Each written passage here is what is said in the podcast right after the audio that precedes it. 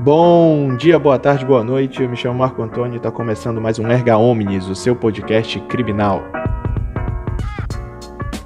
E para fazer parte da família Mastermind Criminal, você já sabe, é só entrar em contato conosco pelo Instagram, arroba mmcriminal, ou mandar e-mail para mmindcriminal.gmail.com. Chega de papo e vamos para ação. Forte abraço e para cima deles.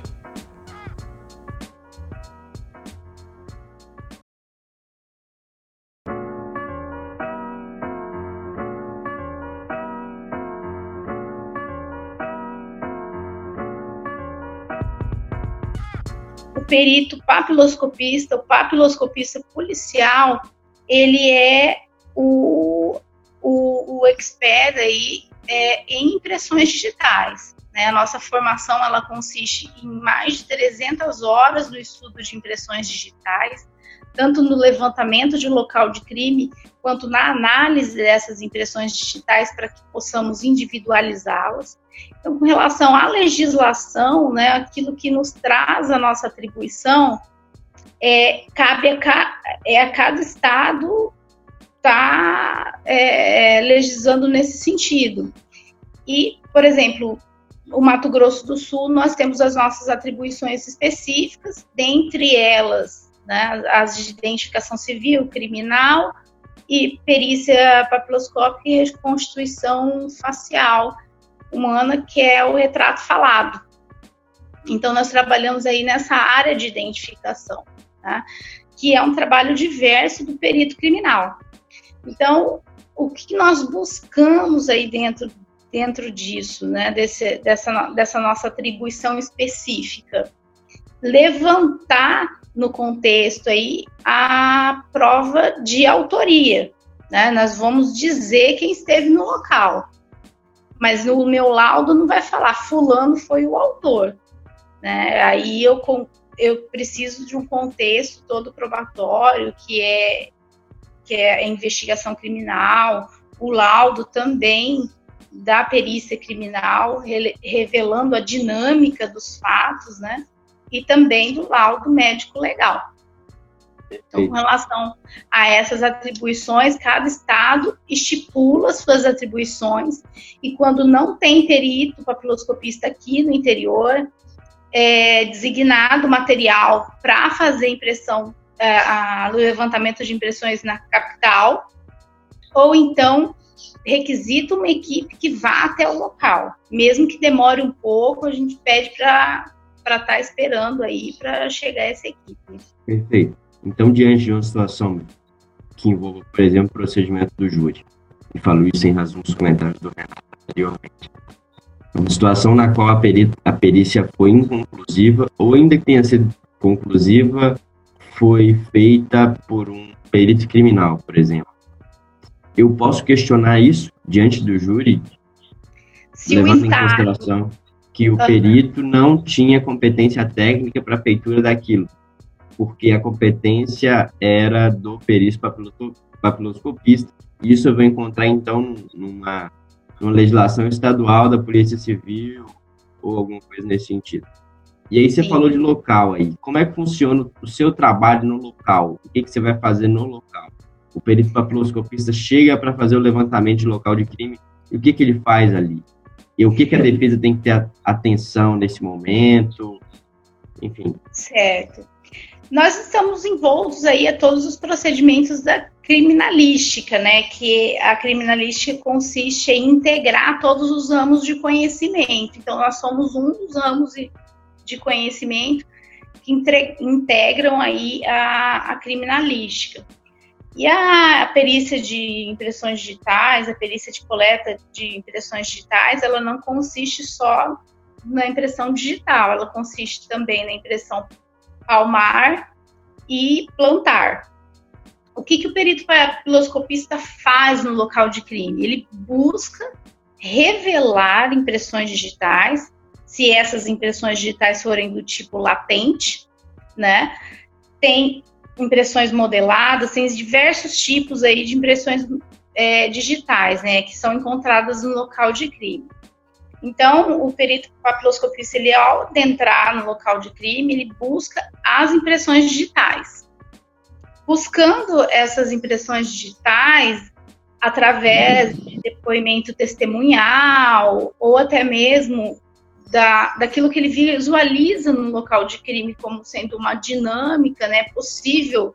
Ah, o autor possivelmente tomou cerveja junto com a vítima, né? Então a gente já vai resgata aquele copo para fazer o levantamento dessas impressões digitais. Esse levantamento ele tem toda uma metodologia a ser utilizado, né? Ele não pode ser feito de qualquer jeito. Né? A metodologia do exame é descrever o local, descrever aquilo que se encontrou no local, é, vestes, o corpo, o, né, o cadáver e, e os objetos que ali se encontraram que podem ter relação com a prática do crime. Por exemplo, na faca, na arma, né? Foi a, a arma do crime, foi de, deixada no local a gente pode estar realizando o levantamento e a, a, revelação dessa impressão digital se ela for latente, se ela for escondida, a gente usa um, um reagente específico. Esses reagentes específicos não dá para entrar em detalhe, porque eu acho que o tempo é curto, mas depois nós podemos marcar aí uma, uma aula só de perícia que eu posso trazer para vocês todos os reagentes específicos e todas as modalidades de impressões encontradas no local. Contudo, o que, que o perito papiloscopista tem que fazer? Ele tem que relatar o local, ele tem que fazer um histórico disso. Né? A metodologia empregada para o levantamento dessas impressões digitais, que nós chamamos de levantamento, revelação e levantamento. O que, esse levantamento? É retirar esse fragmento de impressão digital do local de crime para levar ele para laboratório. Né? E isso é feito através de fotografia ou através da decalcagem do, do, do, do fragmento de impressão para depois, a posterior análise. Alguns estados, André, possuem aí o sistema EIFES, que é um sistema de busca de automatizado de impressões digitais, ou seja, ele busca as impressões, esse, esses fragmentos, né, esses vestígios encontrados no local de crime, dentro de um programa. E esse programa é alimentado tanto se, com a identificação civil né, do Estado, quanto, com a, quanto a identificação criminal. E a identificação criminal é, também pode ser é, realizada aí dentro de um EIFES, que é o EIFES federal. Assim, eu teria que ter um pouco mais de tempo para explicar isso para vocês e demonstrar.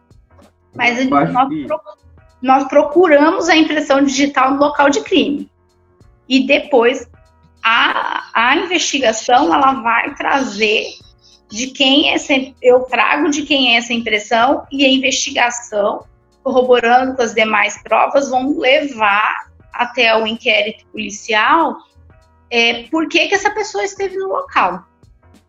A metodologia, né, ela, ela tem que descrever a metodologia do exame em local e depois da metodologia do exame de comparação das impressões, ou seja, a comparação da impressão questionada, que é aquela que eu encontrei no local de crime, né?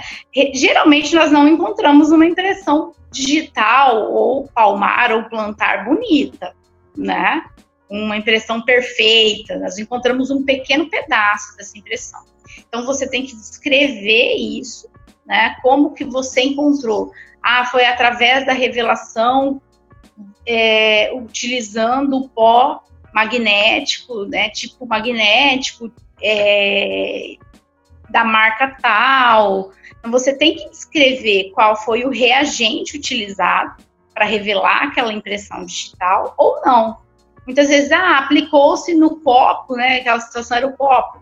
Aplicou-se no copo o pó vulcano para revelação dessa impressão digital Contudo, nós não tivemos êxito tendo em vista o copo ter sido molhado ou a superfície não, não, não ter condições aí de apresentar uma impressão digital.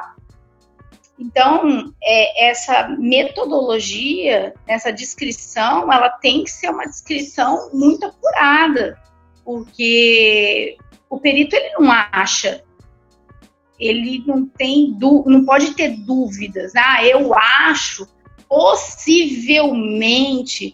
Não, você tem que ter certeza. E na perícia papiloscópica, para indicar né, quem esteve dentro do local de crime, você tem que ter certeza que aquela, aquele fragmento de impressão digital lá do local de crime pertence, por exemplo, ao Renato. E aí o Renato vai ter que explicar por que aquele fragmento está lá, né? Se ele nunca frequentou aquele local. Então, essa metodologia, ela consiste tanto na, na, na realização, na, na relatório da dinâmica daquilo que você viu no local, né? E daquilo que nós utilizamos para revelar essa impressão digital ou para levantar ela para jogar ela dentro do, do sistema.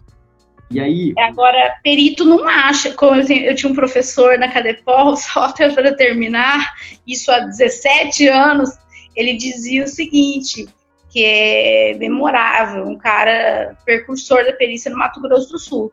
Ele dizia o seguinte: perito não acha, perito tem certeza. Então, o acho, você já cai por terra toda a credibilidade, né? Uma coisa que eu tenho curiosidade, acho que todos Primeiro, qual são as maiores dificuldades para a papiloscópica? O, o que mais dificulta vocês a vocês de fazer a identificação? E o segundo, quais são esses instrumentos? Quais são as formas? É somente através de pó? Existe alguma outra ferramenta? Como são essas formas de identificação e as principais barreiras que impedem essa, essa aferição? Então, as principais barreiras geralmente é a falta de material. Só que como nós somos é, os peritos papiloscopistas no Brasil inteiro, nós somos ligados à, fe à federação, à FENAP. Né? Então, até indico que vocês procurem no, o site da FENAP, com dois P's e um I no final, que lá tem muita, muito material sobre papiloscopia o, a nossa dificuldade com relação ao material, que esse material é muito caro e é importado.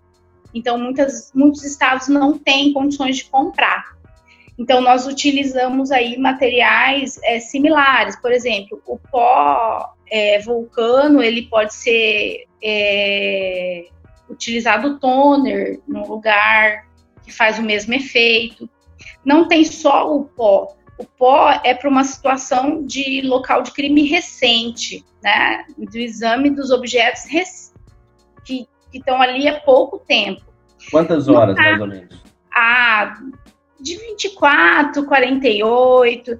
Agora, no caso assim, de um local de crime onde encontra né, é, o cadáver, né, encontra lá é, os, vesti os vestígios, os objetos são encontrados, por exemplo, uma semana depois. Isso depende das intempéries. Então, o perito vai avaliar qual o reagente específico para o momento.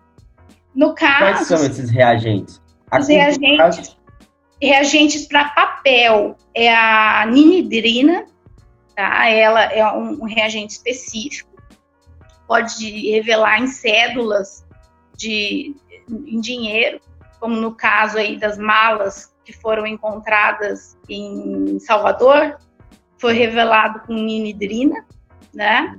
A ninidrina ela faz a revelação no papel e em impressões digitais que foram ali deixadas há mais de uma semana, por exemplo, porque o papel suga uh, o suor, né? As impressões digitais elas são são constituídas aí de ar, água e ácidos graxos, então dependendo do calor a água evapora e fica só a, a gordura mesmo do suor, e aí é outro tipo de reagente, que é o reagente que nós utilizamos geralmente em laboratório, porque ele é um pouco tóxico, muito tóxico.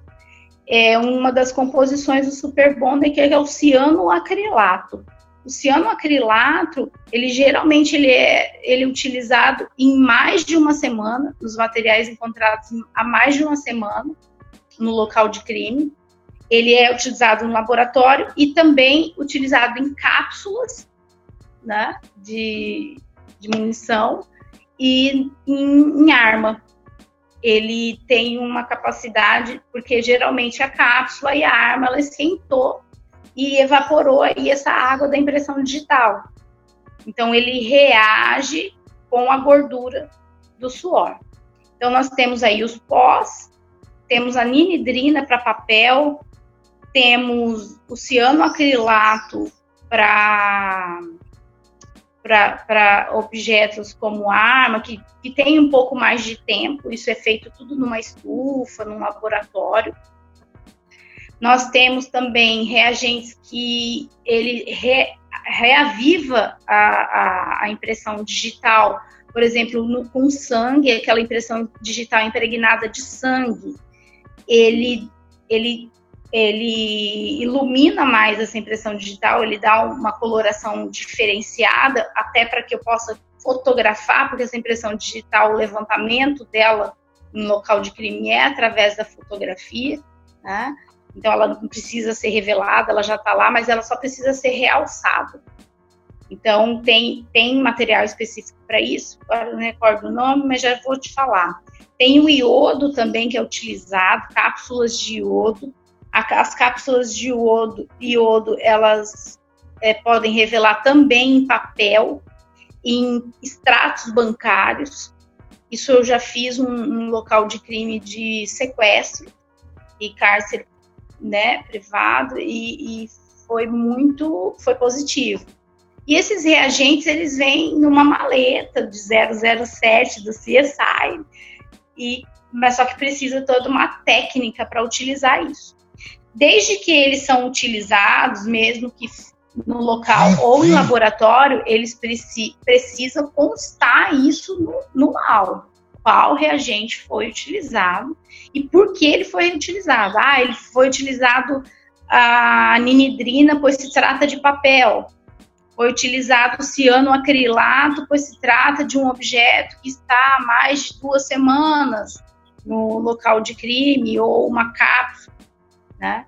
E, e também o procedimento, como, como foi feita essa perícia dentro do laboratório, né? Com a utilização de, da estufa, com a utilização de todos os equipamentos que são necessários. Perfeito. Você falava aí sobre os efeitos externos. Quais são os principais acontecimentos externos que impossibilitam a realização dessa constatação? Ambientes abertos, sol, Sim. que é?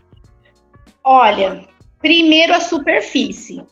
Não é em qualquer superfície que a gente acha uma impressão digital, revela uma impressão digital. Quais são essas superfícies que mais impossibilitam? As, ma as mais possibilitam são vidros, superfícies lisas. Por exemplo, a tela do celular, né, superfícies que não são rugosas. O couro é muito difícil de achar, né?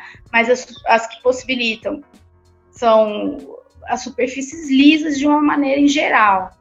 Por exemplo, o cofre, o cofre, dependendo do tipo de cofre, nós não conseguimos encontrar impressão digital, porque ele é todo poroso e não, não fixa as linhas. Porque o que eu preciso para individualizar essa impressão?